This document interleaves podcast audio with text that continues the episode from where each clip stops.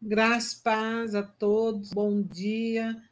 Iniciamos essa semana na manhã com Jesus, que Deus tem proporcionado a nós esse tempo e esse privilégio tão gostoso de estarmos na presença do Senhor. Eu gostaria de convidar você que estivesse lendo comigo, eu vou ler o Salmo 61 para nossa meditação nesta manhã. Este salmo Davi, ele ora por proteção, vida longa e louva a Deus por, de, por Deus ter ouvido a sua oração. E é um salmo muito interessante que ele nos ensina a orar, Davi, ele ensina a gente buscar a presença do Senhor, confiando que Deus é o nosso refúgio, socorro bem presente nos momentos de angústia, de tribulação, aqueles momentos que, quando a gente vive, aos nossos olhos, eh, parece que está tão grande o gigante que tem nos desafiado, que tem cercado as nossas vidas, e Davi aqui, ele ora pedindo ao Senhor, eh, fazendo esta oração, Salmo 61. Ouve, ó Deus, o meu clamor atende a minha oração. Desde o fim da terra, clamo a ti, por estar abatido meu coração. Leva-me para a rocha que é mais alta do que eu, pois tem sido o meu refúgio e uma torre forte contra o inimigo. Habitarei no teu tabernáculo para sempre, abrigar-me-ei no culto das tuas asas Pois tu, ó Deus, ouviste os meus votos, deste-me a herança dos que temem o teu nome. Prolongarás o dia do rei, e os seus anos serão como muitas gerações. Ele permanecerá diante de Deus para sempre. Prepara-lhe misericórdia, verdade que o preservem. Assim cantarei salmos ao teu nome perpetuamente para pagar os meus votos de dia em dia. É, a gente meditando nesse salmo, ele Davi pede ao, Senhor que, que atende, atende pedindo para que o Senhor venha atender a sua oração. E ele fala assim, ó, desde o fim da terra eu clamo a ti, Senhor porque o meu coração está abatido. E ele pede ao Senhor: leva-me, Senhor, para a rocha que é mais alta do que eu, pois tem sido o meu refúgio e uma torre forte contra o inimigo. E ainda ele pede para que no versículo 6 que o Senhor prolongue os seus dias aqui na terra, os seus anos serão como de muitas gerações. E o versículo 7 diz: E ele permanecerá diante de Deus para sempre. Prepara-lhe misericórdia e verdade, que o preserve. É um salmo onde Davi faz um voto ao Senhor, dizendo que ele vai permanecer diante do Senhor para sempre que nós possamos nessa manhã estar com o nosso coração alegre, sabendo que quando a gente clama ao Senhor, através da nossa oração, Ele é um Deus que ouve, que responde às nossas orações. E esse salmo aqui, Davi pede para que ele leve uh, Davi num lugar mais alto do que ele. É o nosso lugar de refúgio, de socorro quando a gente está com o nosso coração abatido, triste. Lá em Efésios diz que a nossa posição em Cristo é sentado ao lado de Jesus Cristo. O nosso lugar é no alto. É assim que nós devemos olhar a circunstância que nós, nós temos passado, enfrentado, olhando de cima para baixo e não de baixo para cima. E esse salmo ele nos ensina isso. E eu quero, no nome de Jesus, declarar essa palavra para você que nos ouve nesta manhã, declarar que você não está sozinho nessa batalha, que a peleja não é tua, mas ela é do Senhor. Somente tome posição e você vai ver o grande livramento que o Senhor tem proporcionado para você, para aqueles que buscam ao Senhor de coração. E Deus é, ele é tremendo, ele não está com o ouvido tampado que não pode ouvir a nossa oração, ele está com ouvidos bem abertos para ouvir o nosso clamor. E ainda tem um salmo que fala, no Salmo 113, ainda fala: Quem é como o Senhor nosso Deus, que habita no céu, mas ele se inclina lá do céu para ver o que se passa sobre a terra. Eu creio que Deus está inclinando nesse momento lá do céu, inclinando para ver o que está se passando aqui sobre a terra. E ele é, sabe de todas as coisas, nada fica oculto aos seus olhos. E ele pode resolver todas as nossas circunstâncias. Deus abençoe você nessa manhã, que você medite neste salmo durante todo esse dia, no salmo, 100, no salmo 61, e você que vai ver mais tarde essa, esse, essa live, você possa também fazer isso. Nós vamos então dar continuidade ao nosso estudo. Eu chamo Bruno. Bom dia, Bruno. Bom dia, pastora. Graça e paz. Bom dia a todos. Né? A alegria do Senhor é a nossa força. Nós estamos mais uma vez aqui, né? Ouvindo e recebendo a palavra do Senhor. E como é bom saber que o Senhor ouve o nosso clamor. É verdade? Tá tudo bem? Tudo bem. E a gente vai dar continuidade ao nosso estudo lá de Isso, do fruto do Gálatas, Espírito. fruto Isso. do Espírito. Nós estamos aqui fincados, né? Esta é a última semana, nós estamos no último fruto, né? Estamos vendo aqui cada um das cada uma das partes do fruto. Nós estamos aqui no último fruto que estão lá descritas em Gálatas capítulo 5 no verso 22 e 23, né? E estamos vendo os nove que apontam para as nove características do, do caráter de Deus nas nossas vidas, né? Como é bom saber, eu tenho certeza que nesse tempo, né, nós estamos aqui nos dedicando à palavra, o Espírito Santo trabalhou no nosso coração. O Espírito Santo é, fez com que nós não apenas conhecêssemos é, as Escrituras, mas nós vivêssemos também. Né? Nesse tempo, o Senhor trabalhou no nosso coração, ministrou ao nosso espírito, e eu tenho certeza que também ao seu. Então, nesta manhã, nós nos abrimos ao Senhor, ao Espírito Santo, para que ele continue a falar conosco de uma maneira tão profunda, tão poderosa e tão suave, né? Que é o Espírito Santo. Venha falar ao nosso coração nesta manhã. Vamos então, né, pastora? Lá, Vamos Gálatas ver, 5, né? 22 e 23. Mas o fruto do Espírito é caridade, gozo, paz, longanimidade, benignidade, bondade, fé, mansidão, temperança. Contra essas coisas não há lei. Muito bem, olha só, contra estas coisas, contra o fruto do Espírito, não há lei, não há nada que o homem possa fazer, nada que o homem possa estipular, porque é algo que vai trabalhar de dentro do coração, de dentro para fora, né? Então nós estamos aqui falando sobre o domínio próprio. Deus está trabalhando no nosso coração com esse respeito, o domínio próprio, né?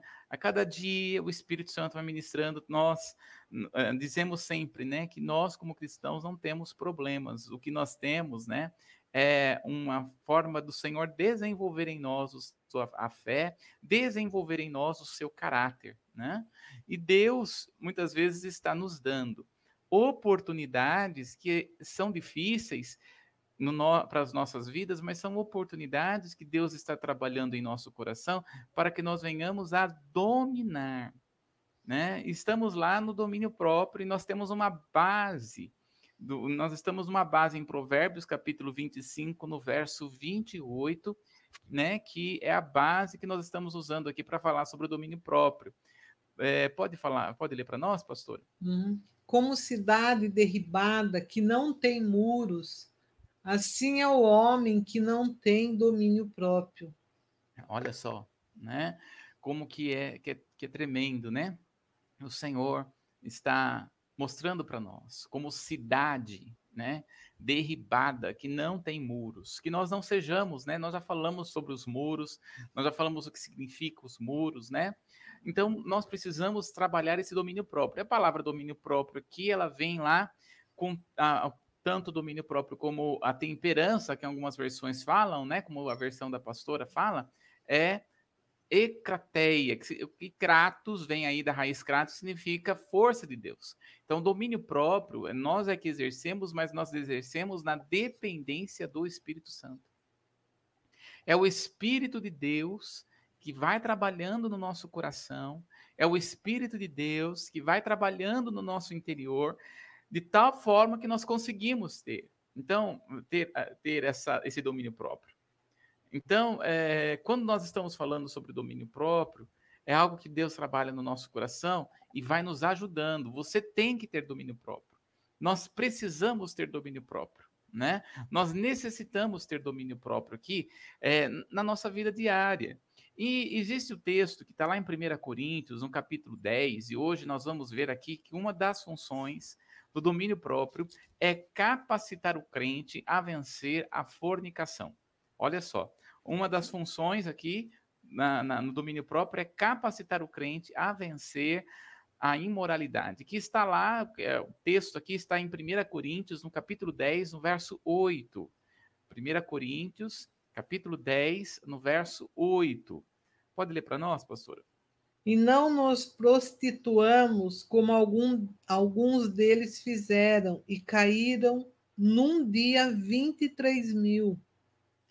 A minha versão aqui de 1 Coríntios 10, 8 diz assim: e não pratiquemos a imoralidade. Né? Quando essa, essa expressão aqui, imoralidade, está significando toda relação sexual ilícita. Então, quando nós estamos falando aqui né, é, de capacitar o crente a vencer é, a, a, a, imoralidade, nós estamos trabalhando aqui em nós algo que precisa ser vencido.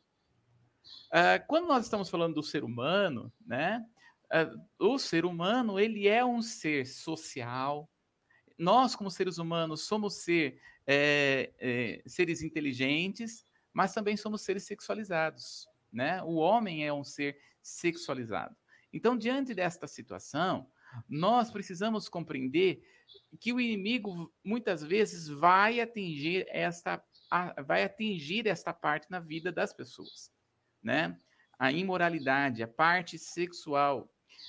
é interessante, né? Foi uma pesquisa aqui no Brasil foi feita e diz o seguinte que ah, por que as pessoas se, divorci, se divorciam, se separam? Né? Em primeiro lugar, está com respeito à relação ao dinheiro. As pessoas se divorciam por causa do dinheiro.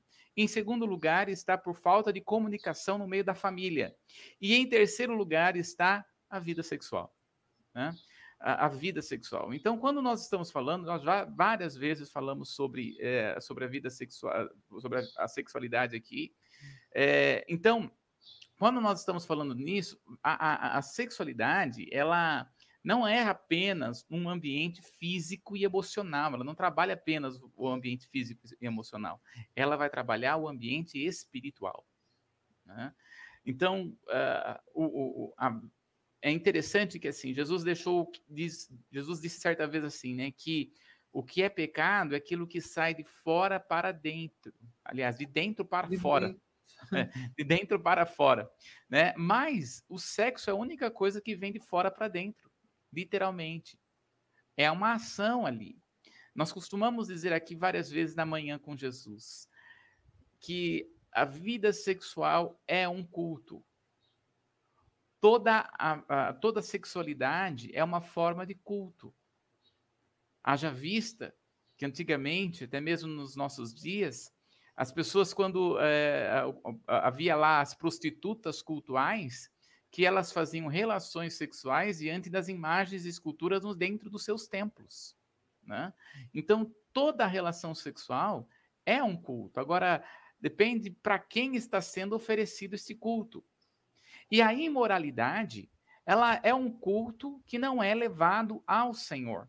Então é por isso que nós temos que tomar muito cuidado com os olhos, né? Primeiro ponto aqui, dominar os nossos olhos. Os olhos de Deus, a amizade com o mundo é fornicação espiritual. E aqui nós queremos também trabalhar, né? Que a, a imoralidade, ela não está apenas na relação sexual ilícita, Mas a imoralidade está contém, de acordo com a palavra, todo tipo de prostituição, seja ela física ou seja ela espiritual. Né? Então, dá uma olhadinha lá em Tiago, no capítulo 4, no verso 4, pastora. Tiago, capítulo 4, no verso 4. Olha só o que a palavra do Senhor nos ensina em Tiago 4, 4. Adúlteros e adúlteras, não sabeis vós que a amizade do mundo é inimizade contra Deus? Portanto, qualquer que quiser ser amigo do mundo constitui-se inimigo de Deus. Olha aí, ó, que Jesus está falando, né? E a palavra do Senhor está falando aqui, usando a vida de, do apóstolo Tiago. Tiago, que não foi o discípulo de Jesus, o Tiago que foi irmão de Jesus, né? Esse, o Tiago está dizendo aqui, adúlteros e adúlteras, vocês não sabem que vocês são inimigos de Deus, sendo amigos do mundo? Então, assim, nós podemos ter relacionamento com pessoas do mundo, nós necessitamos. Para levar o evangelho, para mostrar Jesus, né? Então, nós precisamos levar Jesus para as pessoas. A situação é até que ponto o mundo te influencia. Até que ponto as pessoas do mundo te influenciam? Esta é a questão. Porque se uh, o mundo ou as pessoas começam a te influenciar, você se torna um adúltero. O Senhor chama essa pessoa de adúltero. Em Romanos, no capítulo 12, Paulo vai dizer assim: Não vos conformeis com este mundo, mas renovai a vossa mente e todo Romanos capítulo 12, inteirinho, capítulo 12 inteirinho de Romanos, ele está falando a respeito de culto. Paulo, em Romanos capítulo 12, ele vem trazer uma revelação de culto, que é tremendo, porque até então, o que é um culto? O culto é a junção de pessoas em determinado lugar com uma única função de adoração ao único Deus. Isso é culto. Só que agora, Paulo vai além disso. Ele vai dizendo que culto não é o, que, o lugar onde você se encontra de quatro paredes, mas o culto é o lugar onde é a forma como você vive. A maneira como nós vivemos, isso revela a quem nós cultuamos. É, em Salmos vai dizer né, que torne-se como a, aquele a quem você adora. Então, se nós estamos adorando ao Senhor Jesus como nosso Senhor e Salvador, a Deus em espírito e em verdade, nós nos tornamos como Ele. Basta o adorador se tornar como aquele quem o adora, quem ele o adora. Uhum. Então, quando nós. Oi? Ele fala, torne-se semelhante a ele, é igual, né? Isso. Semelhante é muito igual. Exatamente. E abrindo um parênteses aqui, não que a gente precisa conviver no mundo, mas Jesus ele, ele deixou um, uma palavra bem clara a respeito disso. Enquanto eu estou no mundo, eu sou a luz no mundo. Aleluia. Essa palavra Jesus deixou muito claro. Não que eu vou fugir do mundo, não tem como eu é. ficar numa redoma ali, não. né? Entrar na redoma e ficar ali. Dali não mas a gente precisa conviver, porque a gente está inserido nesse sistema mundano. Que a palavra diz que o mundo jaz o maligno, mas nós estamos aqui, inserido aqui no mundo. Mas é. Jesus falou para nós: enquanto eu estou no mundo, eu sou a luz do mundo. Não vou fugir, mas eu preciso ser a luz do mundo. Mas acontece que tem pessoas que não conseguem, né? Não está capacitado para viver nesse mundo se é. envolve é. tanto que acaba se perdendo. Exatamente. É, que, sério isso, né? É, é triste, né? É muito triste pessoas que cresceram na igreja, que estavam no, meio, no nosso meio, que fazia parte de ministérios dentro da igreja, e de repente nós olhamos, né? Hoje a internet, né? O Facebook, o Twitter, o, o, o Insta é uma janela da vida da pessoa, né? E, e ela vai colocando as fotos, a gente fala, meu Deus, essa pessoa era tão bênção na igreja, né? E de repente está lá, no mundo, vivendo da, vivendo da forma do mundo, exaltando e glorificando o mundo, né? Então, está tornando, tornando-se semelhante, igual. É, é. Porque está adorando, né? O mundo.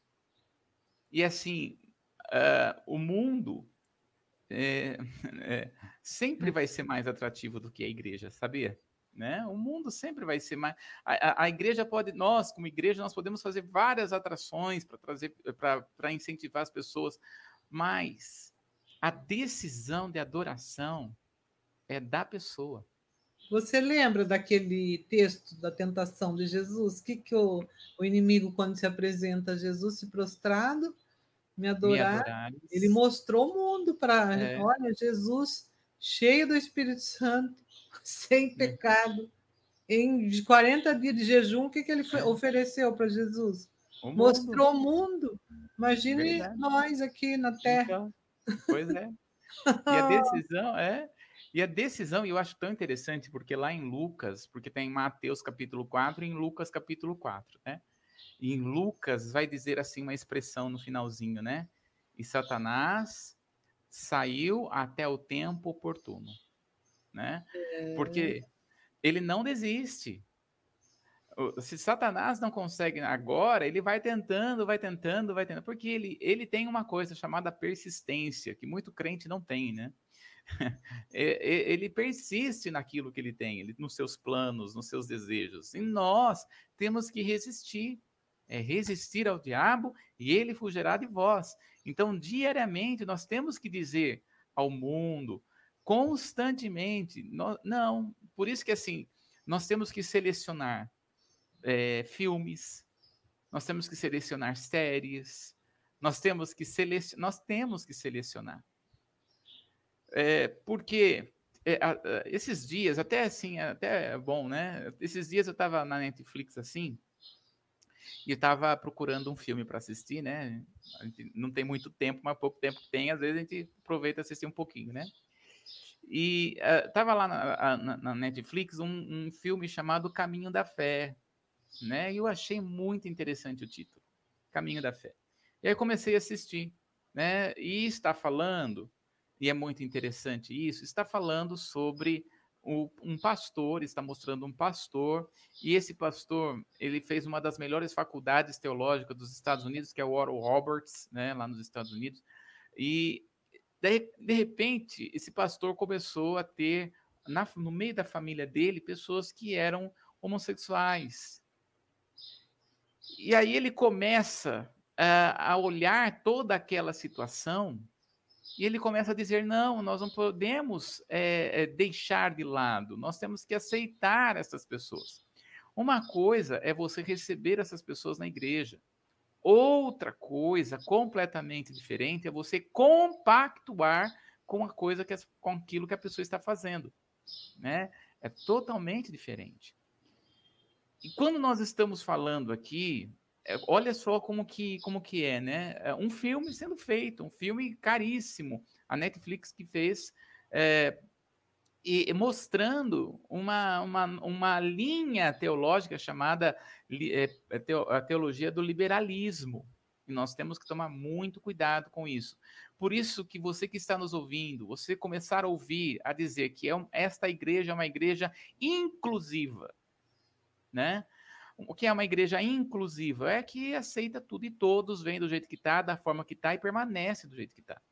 É, uma, é chamada de teolo, teologia inclusiva.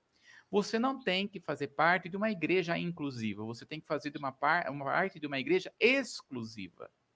É diferente. Vós sois, nós somos povo exclusivo, propriedade exclusiva do Senhor. É diferente. É nós amamos, é, nós amamos, nós respeitamos, né, a decisão da pessoa, mas não compactuamos, é diferente.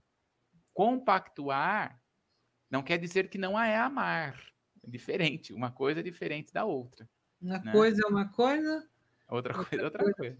Mas tem um detalhe aí, Bruna, é, é assim, venha como está, sim, aberta, a igreja é aberta para todos. Só que Jesus ele fala, venha como estás, mas não é para ficar do jeito que veio, que, foi, né? Então, uhum. Jesus chama todos, porque ele fala que tem lugar para todo mundo, desde que a pessoa queira.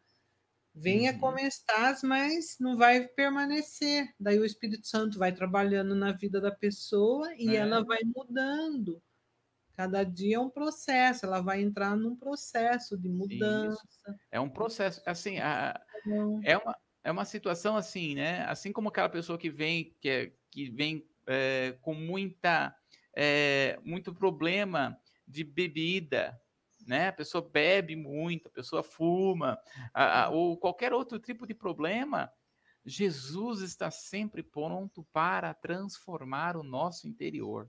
Desde que nós realmente queiramos, desde que nós realmente é, venhamos a buscar essa transformação.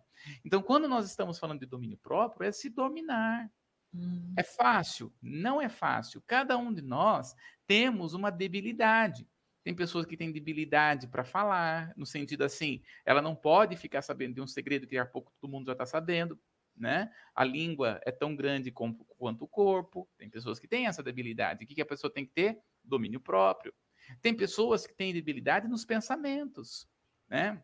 Várias vezes eu já atendi pessoas que tinham, que tinham um problema que nós chamamos de pensamentos catastróficos. Então, é aquela tipo de pessoa que faz uma, um, um de um copo d'água, um pouco de copo d'água, uma verdadeira tempestade. Né? É o pensamento, ela olha tudo que ela olha, tudo que ela vê, tudo tá ruim, tudo, né? Então, cada um de nós necessitamos de uma, de uma parte de domínio próprio nas nossas vidas. E é o que Deus falou para, é, para é, o filho de Adão né? Convém a você dominar, uhum. que foi a Caim. Caim. Caim, você tem que dominar. Compete você a dominar. Eis o pecado está à porta, está lá em Gênesis capítulo 4. Eis o pecado já está à porta. Pertinho. Convém você dominar. Está pertinho, a porta está pertinho. É. Sobe você... que é misericórdia, é... né, Bruno? e como você fala, né, pastora? É, fecha a porta na cara do diabo. Tem que ser. A, a nossa função é essa, né? É, é fácil? Não é fácil. Então nós temos que dominar os. Alguns têm que dominar os olhos, outros têm que dominar o nariz, né? Porque é, dependendo do nível de, de vício que a pessoa está, ela tem que dominar o nariz, tem que dominar o paladar. O paladar aqui, para uns, é, a, é o cigarro, para outros é o café, para outros é o alimento. Enfim, nós estamos num processo onde o Espírito Santo sabe das nossas debilidades, e o que Romanos capítulo 8, no verso 26 diz, que o Espírito Santo, ele nos ajuda nas nossas fraquezas. Então, é, é, a, fraqueza é fraqueza, não, é, não tem problema você ter fraqueza. Cada um de nós temos uma fraqueza. A situação é até que ponto você vai ser dominado por esta fraqueza. Porque assim, se você não dominar, você será dominado. E a pior coisa que tem é quando nós somos dominados. Não é, é, é, não conseguimos dominar nem mesmo a nós mesmos, né? Quanto mais a própria vida da pessoa. Daí Também... acaba ficando escravo, né? Escravo. É, e é, nós é, somos livres em Cristo Jesus, não mais escravos, mas livres. Mas é, quando que... não consegue dominar, acaba se tornando escravo da bebida, escravo de tantas coisas, né? Uhum. Eu ouvi de um rapaz, ele falou assim: ah, eu só vou para Jesus quando parar de beber. Eu falei: não, primeiro você vem, depois Jesus te ajuda uhum. a você largar, a, a, romper com esse vício. Mas o discurso do mundo é esse, viu? Quando eu ficar velhinho, ou quando eu parar de beber, fumar, eu vou. Mas é. não é isso. É vai, vai tudo no jeito tudo tá. machucado, tudo estrupiado, depois Jesus vai fazer na obra, né? Vai, é. Né? O importante é, é ir. É, sim, e é um processo. processo. E assim, ó, Existem alguns processos que são mais rápidos. É, Joyce Meyer, é, ela conta o seguinte, né, que quando ela foi para Jesus, ela fumava. E quando eles chegaram e decidiram por Jesus mesmo, tanto ela e o marido dela fumavam. Eles decidiram para decidiram a, é, é, a seguir a Jesus. O marido dela no outro dia já não fumava mais, pegou maço de cigarro e jogou fora. Mas ela, Joyce Meyer, foi um processo. Foi um processo até que ela conseguiu largar. Uhum. Então, existem situações na nossa vida que é rápido, mas existem situações na nossa vida que é um processo. Um E é o que eu, costumo dizer, né? O Espírito Santo respeita o processo. A situação é: você não pode se aceitar vencer, ficar vencido nesta, nesta situação. Então, você venceu um- uma hoje, vai vencer, aliás, venceu uma ontem, vai vencer hoje. Amanhã o Senhor vai te dar graça. E assim você vai conseguindo em nome de Jesus. Agora não fica é, em namoro, né? Porque tem gente que fica assim, é, é, em namoro. Hoje venci, hoje venci, pronto, cai, hoje caí. Hoje venci, hoje venci, pronto. Não. Queira romper. Deseje romper. Sabe por quê? Os vícios. E eu, eu, eu, geralmente, às vezes, quando atendo algumas pessoas, até eu, eu falo para as pessoas lerem um livro. É, ele é um livro secular, mas ele é um livro muito bom, eh, que, está, que fala sobre a- sobre, sobre é, a mente. Meu Deus, ele é um, é um best-seller. Eu estou vendo a capa dele é na minha frente aqui, mas eu não estou conseguindo lembrar. Ele é uma capa amarela. É, que fala sobre motivações. Meu, não me lembro agora, mas é um livro. Eu, eu recomendo as pessoas a lerem né, esse, esse livro. Eu vou lembrar, daqui a pouco vem na minha mente. É, mas eu não lembro o nome, você recomenda? É, mas daqui a pouco eu lembro, daqui a pouco eu lembro. Vai vir na minha mente aqui, vai falar sobre, fala sobre, é, é, Você não sobre lembra nem o autor? Não, nossa, tô vendo o livro, ele é, ele é amarelo, né? Ele, ele tem uma capa assim a- amarela e que fala sobre a- a- a- o trabalho da mente, né? Que fala sobre a, a- sobre a repetição da mente, que a mente ela entra num estado de repetição. Então, a- nós precisamos tirar esse estado de repetição e transformar isso em algo novo, né? Nossa, não vem. Daqui a pouco, daqui a pouco, se eu Pois sim. lembrar, eu trago. É, daqui a pouco eu lembro. Mas é, é, tem que ser trabalhado no, no- isso no nosso coração. E sabe o que é tremendo? O Espírito Santo nos ajuda. É, o Espírito Santo ele vem exatamente nessa situação de nos ajudar a vencer naquilo que nós temos. Então, dá uma olhadinha aí em 1 de João, no capítulo 2, do verso 15 ao 17. 1 de João, capítulo 2, do verso 15 ao 17. 2, 15, é isso? Do 15 ao 17. Isso, 1 de João 2, do 15 ao 17. Não ameis o mundo, nem o que no mundo há. Se alguém ama o mundo, o amor do Pai não está nele.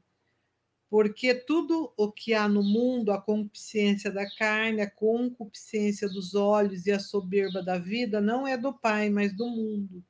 O mundo passa e a sua concupiscência, mas aquele que faz a vontade de Deus permanece para sempre. Olha aí, ó, na sua Bíblia está escrito concupiscência. O que, que é Con- concupiscência? É cobiça, né? Não ameis e nem mesmo cobiceis o mundo, né? Então, ele está trabalhando aqui conosco nesse texto que a, a concupiscência, a cobiça do, a- ao mundo faz com que nós venhamos a nos eh, a estar voltado para essa para o domínio próprio, estar com falta ao domínio próprio. Então nós precisamos aqui nesta manhã compreender algo no nome de Jesus. O Espírito Santo está nos falando: não ameis o mundo, nem mesmo tenha cobiça por ele. Sabe aquela situação de que a grama do vizinho é melhor? Né? A grama do vizinho é melhor? É cobiça. E às vezes a pessoa ela ela não está no mundo, ela não ama o mundo, mas ela gosta das coisas do mundo. E é um processo de tirar esse, esse essa cobiça do coração. A gente vai ver várias vezes, por exemplo, em Salmos, né? Ele vai se comparar, Salmo 73, Asaf, vai se comparar ao mundo. Senhor, por que, que eles prosperam? Senhor, por que, que eles conquistam? E nós que estamos servindo ao Senhor, nós não estamos prosperando, nós não estamos conquistando, nós não estamos avançando. Abacuque vai fazer essa mesma pergunta para o Senhor: como que pode, Deus? As outras nações prosperarem, e são nações que são idólatras, são feiticeiros, e eles estão crescendo e prosperando e conquistando. E nós, Abacuque vai falar, e nós, que somos os teus servos, estamos aqui padecendo todas estas necessidades, Senhor. E aí ele vai dizer: Senhor, eu vou, vou me colocar numa torre de vigia e não vou sair de lá até o Senhor me responder. Porque isso está acontecendo. Me fala, Senhor, né?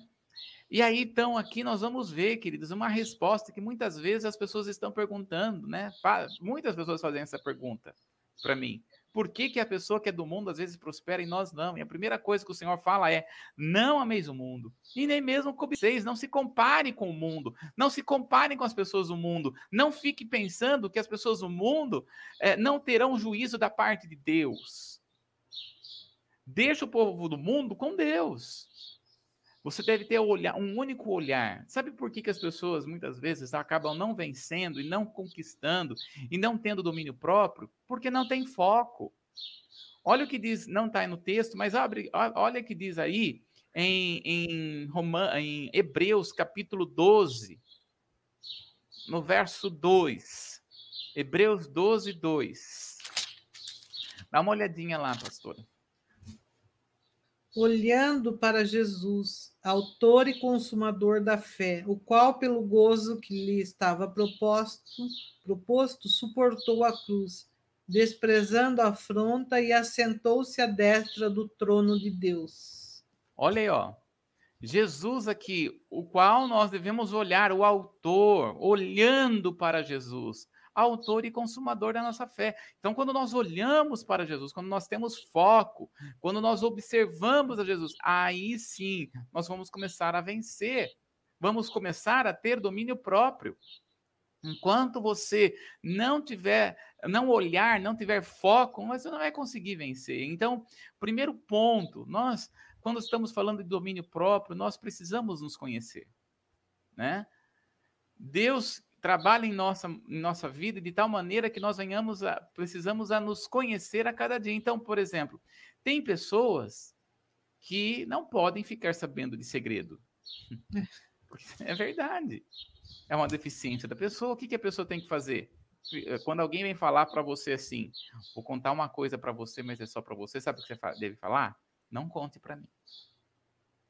Por favor, não quero nem ficar sabendo.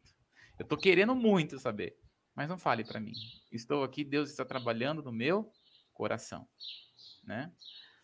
É, se de repente o, o, o, seu problema é alimento e você precisa de domínio próprio, comece a, a, a, a, e de repente a pessoa tem ali tem que fazer o, o, alimento e a comida, você tem que começar a pedir o Espírito Santo, Senhor, me ajuda aqui, seja no doce, seja né? Até mesmo domínio próprio com respeito a exercício físico, né?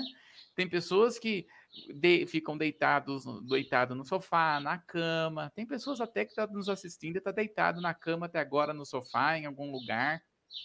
Levanta dessa cadeira e vai fazer exercício. Levanta dessa cama e vai fazer exercício. Né? Domínio próprio com o seu próprio corpo. Você domina o seu corpo. Se você não se dominar, não tem quem vai te dominar, no sentido do seu próprio corpo, no sentido da sua vida. Então vai andar. Até quando vai ficar com dores? Até quando vai ficar com, com, com essas situações que, né? A pessoa mexe e faz troque. A pessoa mexe, outro lado vai troque, troque, né? Porque está faltando exercícios físicos, né? Quando faz exercício físico, você vai alongando o seu corpo, você vai ficando mais é, é, vai, vai ficando cada vez melhor com o seu corpo. E não pense você que Deus não vai chegar para nós e vai perguntar para nós o que você fez com o corpo que eu te dei. Deus vai perguntar para nós, né? Uhum. O que, que você fez com o seu corpo? Só que não é. pode ter preguiça, né, Bruno? Não, manda preguiça, fora. Em as, tem situações que a preguiça acaba dominando, né, a pessoa. Por isso que Provérbios fala: não coma o pão da preguiça, porque se ficar comendo esse pão aí, não faz nada. Não vai não na academia, não faz nada, não vai caminhar, é. porque está é. com preguiça. Daí tá comendo pão, não é. o pão de o pão, é o pão da preguiça, alimentando da é. preguiça, vai ficando preguiçoso. Quanto mais come, mais preguiçoso fica. É. Agora, assim, você acha que é gostoso fazer exercício, né? Depois, eu falo assim, né? O exercício é bom quando você depois que você faz, né? depois que você termina o exercício, você fala: "Nossa, como foi bom para mim esse exercício". Mas ir levantar e tomar a decisão de ir fazer e estar fazendo não é fácil, né? Não é fácil. Agora, a situação é, eu preciso fazer, né? Hoje nós temos uma vida muito cômoda, né? Jesus, quando ele ia fazer suas missões, ele andava por toda a Judéia, Galileia, Samaria, ele ia andando, né? Hoje nós temos carro, e o carro tem ar-condicionado, tem uma, um, um, luxo para nós, então, assim, o corpo acaba acostumando com aquilo que é bom, mas nem tudo que é bom faz bem para sempre. Uhum. Então, nós precisamos dominar o nosso coração. Aí, fala, Deus, está falando. Está falando. Né? Nós precisamos dominar aqui o nosso corpo, né? dominar aqui a nossa alimentação. Deus vai pedir. Ó, tem pessoas que precisa apenas beber um pouco mais de água. Tem pessoas que não têm tempo, nem dorme. Talvez tem jovens aqui que está nos assistindo, né, nessa manhã, ou está nos ouvindo, né? E fica jovens que não dorme, fica lá no, no celular, tic tic tic tic tic duas, três, quatro horas da madrugada, né? Não, meu irmão, domina, domina, domina, você tem que dominar. Né? Aí vai levantar para ir para a escola, para a faculdade, para alguma coisa, aí levanta já cansado, levanta já com sono, né? Tem pessoas que precisam fazer tratamento de sono, porque você sabe que tem pessoas que é, a quantidade de ronco é tão grande que ela não consegue dormir. Né? Você sabe que tem, o sono tem três estágios. É verdade, o sono tem três estágios. E é, e é quando a pessoa. É, o melhor estágio, né? É, é, se não me engano, o primeiro estágio é o beta, depois, o, não me lembro, o terceiro sono é o zen, que é onde realmente nós conseguimos é, descansar, o nosso corpo descansa, a, a melatonina começa a funcionar, todas as coisas começam a funcionar, né? É bom você dormir no escuro breu, porque daí a sua mente vai entender que você está realmente dormindo. Não coloque ah, esse negócio, ai, eu tenho medo de uma luzinha e fica sempre com uma luzinha. Não faz bem dormir com luz. A ciência já mostrou isso, né? Então, ou se não, coloca alguma coisa no olho, né? É bom você dormir com, com, com tudo apagado mesmo, porque é, é, nós temos que ter uma, uma qualidade de sono, né? Temos que ter um tempo de sono, né? Então, quando nós estamos falando de domínio próprio, nós estamos falando de prioridades práticas na vida, né? Prioridades práticas na vida. Então, o cansaço, o estresse, a fadiga, tudo isso muitas vezes tem, é por falta de água, da pessoa beber água, né? Nós temos que beber água, né? Você já bebeu sua água hoje? né, pastor? ah, bastante, né? Uhum. Bastante água. É, eu acho que aqui deve ter uns 500 ml, se não me engano. Né, eu bebo pelo menos uns quatro desses no dia. Né? Então, temos que beber bastante água, é, é que faz bem para todo o corpo. Né? É, ter uma boa qualidade de sono, uma boa qualidade de alimentação, ter é, é, uma restrição nas, na alimentação. Se você comer todo dia coxinha, todo dia empadinha, todo dia, não vai fazer bem para você. Não é verdade? É. Né?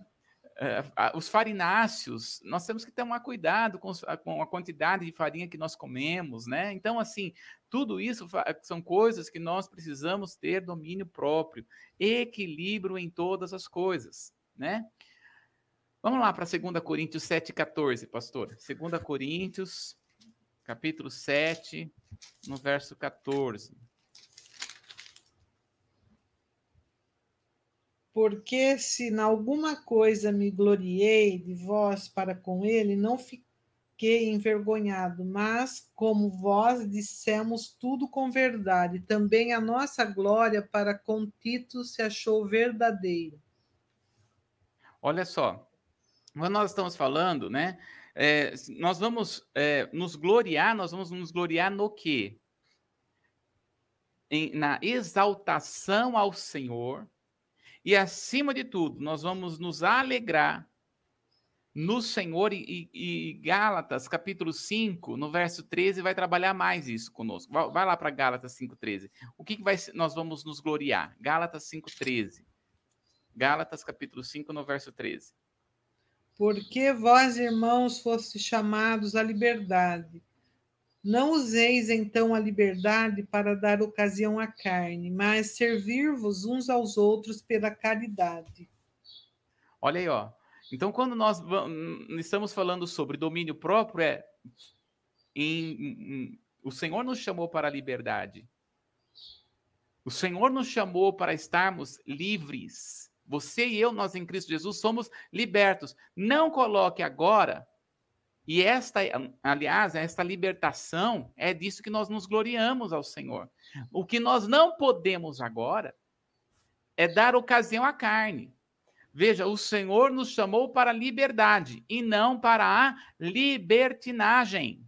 É disso que nós, nós devemos nos gloriar. E aqui, quando Paulo está falando em 2 Coríntios, capítulo 7, no verso 14, a respeito de Tito, ele, Tito, ele era um, um, um grego.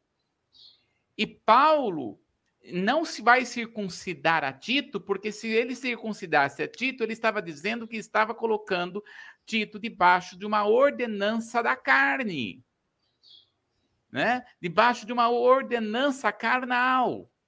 Então nós não vamos dar a ocasião para a carne, ao contrário. Olha o que a, a, Tito, ele vai trabalhar aqui em Tito, capítulo 2, no verso 11. Olha só. Tito, capítulo 2, no verso 11. Não é muito falado sobre Tito, né? É bem pouquinho, mas é uma carta depois de Timóteo, que Paulo depois, está trabalhando, né? Tá depois de Timóteo? É, segunda, depois de segunda Timóteo tem vem Tito. É, é uma carta pastoral, né, que Paulo está dando aqui. Segunda Timóteo 2:11. Porque a graça de Deus se ha manifestado, trazendo salvação de todos os homens. Olha Foi... só. Vê no verso 12 também. Aproveita e vê o verso 12 ensinando-nos que, renunciando à impiedade e às concupiscências mundanas, vivamos nesse presente século sóbria, justa e plenamente. Olha que palavra que Paulo está ensinando a Tito, né? Que a graça de Deus se manifestou salvadora. Esta graça nos libertou da carne. Libertou tanto a Tito de, carne, de Paulo da carne, que nem mesmo a, a, a situação religiosa, como por exemplo a circuncisão judaica, fez com que Paulo permanecesse debaixo da carnalidade. Né, pensamento religioso. Não, ele começou a entender a graça se manifestou poderosamente nas nossas vidas. Agora, esta graça salvadora se manifestou aqui na minha, na minha Bíblia, no verso 12, diz assim: ó, se manifestou educando-nos. Olha só. Né? Que a palavra do Senhor nos ensina aqui. O Senhor veio para nos educar. Educar no quê? Para essa educação é para renegar a impiedade e as paixões mundanas. Então, a graça nos ajuda a renegar estas paixões mundanas. A graça nos ajuda a renegar esses, esta situação que está do maligno, que é do mundo, do diabo, né? É, nas, tentando agir nas nossas vidas e Deus nos dá graça para ter domínio próprio. O que é graça? É favor imerecido. É o Senhor que nos ajuda a vencermos essa fraqueza. Eu não sei qual é a sua fraqueza. Talvez você esteja precisando de domínio próprio com respeito à sua à, à ira. Tem pessoas que são nervosas. Então você precisa talvez de uma é, de um domínio próprio para isso. Talvez você precise de um domínio próprio na alimentação, talvez um domínio próprio no sono. Tem gente que briga com sono, né? Talvez você precise de um domínio próprio com respeito à ansiedade. Tem pessoas que ficam tão ansiosas que não conseguem dormir, tão ansiosas que não conseguem é, ter uma vida equilibrada é, financeiramente, emocionalmente, familiarmente, porque vive ansioso, preocupado. Tem gente que não tem com que se preocupar e se preocupa com os outros demais. Não há necessidade disso. Então é domínio próprio. Você vai dominar os seus próprios sentimentos, né? Dominar os seus próprios sentimentos. É fácil? Não é fácil. Mas somos chamados para isso. Outro ponto que é importante nós entendermos é, é que o domínio próprio ele trabalha para capacitar o cristão a não murmurar e ter o controle sobre a língua. Né? Dá uma olhadinha lá em 1 Coríntios, capítulo 10, no verso 10. 1 Coríntios 10, 10. E não murmureis, como também algum, alguns deles murmuraram e pereceram pelo destruidor. Olha aí, ó. E não murmureis. Murmurar significa queixar-se, reclamar, falar mal. Né? Porque eles murmuraram, foram destruídos, diz a palavra. A murmuração faz com que você seja destruído. Então é por isso, né? A boca fala do que está cheio o seu coração. Então é por isso que nós precisamos encher o nosso coração da palavra de Deus. Porque as palavras de, a palavra de Deus ela é viva, ela é eficaz, ela transforma verdadeiramente o nosso coração. Né? Ela transforma a nossa vida, os nossos pensamentos, as nossas atitudes. Não murmureis. Paulo não está falando, nem está perguntando no que você está murmurando. Ele está falando, ó, não murmura. Está no imperativo aqui. Não murmureis. E ponto. É fácil não murmurar? Não. Porque quando a pessoa vê uma coisa errada, ela já começa a falar, a falar. O problema é quando a pessoa ela vive aquela situação e fala, fala. O que é murmuração? É falar mal o tempo todo a mesma coisa. Então, o tempo todo ela vive daquela forma, daquela maneira, daquele jeito. É terrível. Olha, a palavra do Senhor está falando: não murmureis. Não murmureis. Então é assim que nós temos que trabalhar. Agora, veja só. Paulo não está falando que você não deve não falar. Paulo está falando para você não murmurar. Qual que é a diferença entre uma coisa e outra? Por quê? Quando vem uma situação e atinge o seu coração e você fica indignado com aquela situação, seja uma situação boa ou ruim, você precisa falar. Porque a pessoa não fala, o que, que começa a acontecer? A pessoa não vai falando, vai guardando, né? E a pessoa entende o domínio próprio, às vezes, como, como algo que vai guardando, vai guardando, vai guardando, vai guardando. Conforme ela vai guardando todos os sentimentos, porque ela quer ter domínio próprio, sabe o que vai acontecer uma hora? Ela vai explodir, né? E quando explode, misericórdia, né? Só o sangue do cordeiro e nada mais. Uhum. É? Então, o que, que a palavra do Senhor nos orienta? Você tá, ah, recebeu alguma coisa, não, não foi bom para o seu coração, você precisa falar. Você precisa falar. A situação é para quem você vai falar. Não guarda isso no seu coração, não. Fala para alguém. Tem, por isso que assim, a palavra nos ensina a ter pessoas que oram conosco, pessoas que que nos entendem. Porque assim, todos nós queira ou não queira, tem uma parte de dentro de nós que nós nem mesmo nós gostamos. Não é verdade? Tem uma parte da nossa vida, uma parte do nosso interior, e é isso que até o Diante do Trono canta, né? Se tu olhares, Senhor, para dentro de mim, nada encontrarás de bom. Mas uma coisa eu tenho, né? É, é, mas uma coisa eu tenho de ser transformado, é ser transformado, né? Mas uma coisa nós queremos, temos que ter é é querer ser essa, ter essa transformação total. Então você precisa falar. Tiago, ele vai dizer o seguinte: olha, confessai os vossos pecados. Confessar aqui é falar, não é murmurar. No entanto, a murmuração, olha só o que acontece. Dá uma olhadinha aí, pastora. Em Tiago, no capítulo 3, nós vamos ler do verso 6, pode ler até o verso 8. Tiago 3, do 6 ao 8. Deixa eu achar Tiago aqui. Tiago, no capítulo 3, do 6 ao 8. A língua também é um fogo como o mundo de iniquidade. A língua está posta entre os nossos membros e contamina todo o corpo, inflama o curso da natureza e é inflamada pelo inferno, porque toda a natureza, tanto de bestas, feras, como de aves, tanto de répteis, como de animais do mar, se amansa e foi domada pela natureza humana, mas nenhum homem pode domar a língua. É um mal que não se pode refrear, está cheia de peçonha, de peçonha mortal. Olha aí, ó. Quem domina a mente, quem domina a língua, o que, que acontece? Vai dominar todo o seu corpo. Então, olha só. A língua contamina o corpo inteiro.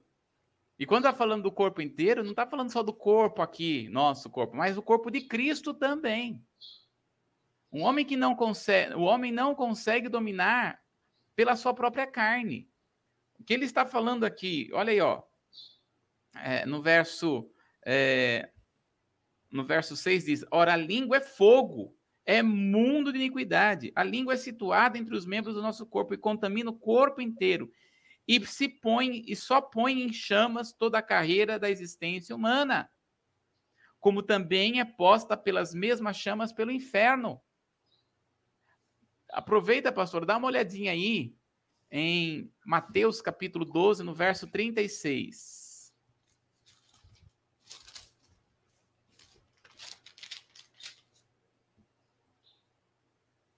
Mas eu vos digo que de toda palavra ociosa que os homens disserem, hão de dar conta no dia do juízo. Olha aí, ó. Toda palavra que sair da boca. Então, nós queremos dizer, né, para os que estão nos assistindo aqui, talvez você precise de um domínio próprio. Tá passando por uma situação que você precisa de um domínio próprio. Queremos dizer, o Espírito Santo está para te ajudar. Nós vamos orar aqui, clamando a Deus, para tirar, porque tem pessoas que até mesmo é, está com algum problema e fica dominado pelo problema e entra numa tristeza, numa amargura, num sentimento. Nós queremos dizer para você que a alegria do Senhor é a tua força. Não olha para o problema, não. Não olha para esta situação. Foca em Jesus. Enquanto você ficar olhando para o problema, enquanto você ficar olhando para essa tristeza, enquanto você ficar olhando para esta situação, você não viverá o livramento de Deus na sua vida. Talvez seja difícil, talvez esteja complicado, mas é olhando para Jesus, o Autor e Consumador da nossa fé. Quero pedir aqui, pastor, para a pastora estar orando em nome de Jesus. Se a pastora tem alguma coisa para complementar, pode falar também. A questão de que eu estava lembrando nesse momento para a gente estar orando, a pessoa ela tem dificuldade em perdoar. É, quando vem muita tristeza, precisa liberar o perdão e nós vamos orar para isso nessa manhã. A gente não sabe qual é a situação que a pessoa está vivendo, mas uma coisa a gente sabe, que o Espírito Santo, ele fala conosco, e quando você estava dando fechamento, aí veio essa palavra que muitos do que nos ouvem nessa manhã precisa liberar perdão, e nós vamos fazer isso em nome de Jesus. Nome você que Jesus. nos ouve, eu sei que, é um, que perdão ele não é um sentimento, mas é um mandamento e é uma decisão. Decida perdoar as pessoas que porventura ofendeu, magoou, mas libera perdão nessa manhã como mandamento e como decisão, e você vai uh, vendo a situação e mudando pela fé, em amém. nome de Jesus. Vamos fazer isso então? Amém, amém. Pai, nós estamos diante da tua presença o Senhor é um Deus que conhece os nossos corações, o coração de cada pessoa que está aqui conectado conosco. A palavra não nos chegou à boca e o Senhor já conhece o que vamos falar e o que estamos pensando. Só o Senhor, Deus, tem poder nesse momento de ver a cada coração. Mas uma coisa nós sabemos, ó Deus, que o Senhor assiste na fraqueza, nas nossas dificuldades. Em nome de Jesus, se há algum entre nós que precisa tomar essa decisão de exercer esse mandamento, de estar liberando perdão para algumas pessoas nesse instante, ajuda, Pai. Seu ajudador, Espírito Santo, que essa Amém. pessoa libere perdão em nome de Jesus, para que a cura venha e se estabeleça na vida da pessoa e que a alegria esteja inundando o ser dessa pessoa nesta manhã, em nome de Jesus. Nós sabemos que o Senhor é um Deus que traz cura, que traz libertação, que reposiciona a pessoa no lugar certo que ela deve estar nesse momento. Pai, traz essa pessoa, Pai, para que ela possa reposicionar em nome de Jesus na tua presença e ter certeza que este é o caminho que a tua palavra indica. Este é o caminho andar nele. Nós queremos, Pai, andar nesse caminho olhando como referencial o Senhor, sem olharmos para a esquerda, para a direita, para trás, mas que nós possamos olhar para o Senhor, que é autor, consumador da nossa fé. E essas pessoas, Pai, nesta manhã, que está com essa dificuldade, nós já declaramos que ela é liberta pelo poder do sangue de Jesus Cristo e pelo poder da oração. Nós oramos, entregamos a cada um no teu altar, certo? que o Senhor faz muito além do que aquilo que nós oramos e pedimos, porque o Senhor é um Deus que se revela para nós nesta manhã, em nome de Jesus. Nós oramos Aleluia. e agradecemos. Amém. Glória a Deus. Aleluia.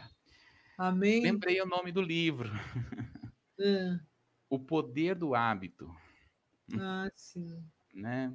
Eu, eu recomendo é, as pessoas estarem lendo, né? Nós falamos muito sobre o domínio próprio, o, o livro Poder do Hábito, nós indicamos, é um livro circular, não é um livro bíblico, vamos dizer assim, que fala sobre a Bíblia, mas ele tem princípios bíblicos, é um livro assim muito tremendo, ele tem princípios bíblicos, né? E é um, se não me engano, ele é um neurocientista que escreveu o livro, é, é, eu não lembro o nome dele aqui, né? Deixa eu ver se eu consigo achar aqui o nome dele aqui. É, ele, se não me engano, ele é um, ele é um neurocientista e ele vai, ele é, trabalha exatamente essa, essa é, Charles Dongin, o nome dele, né?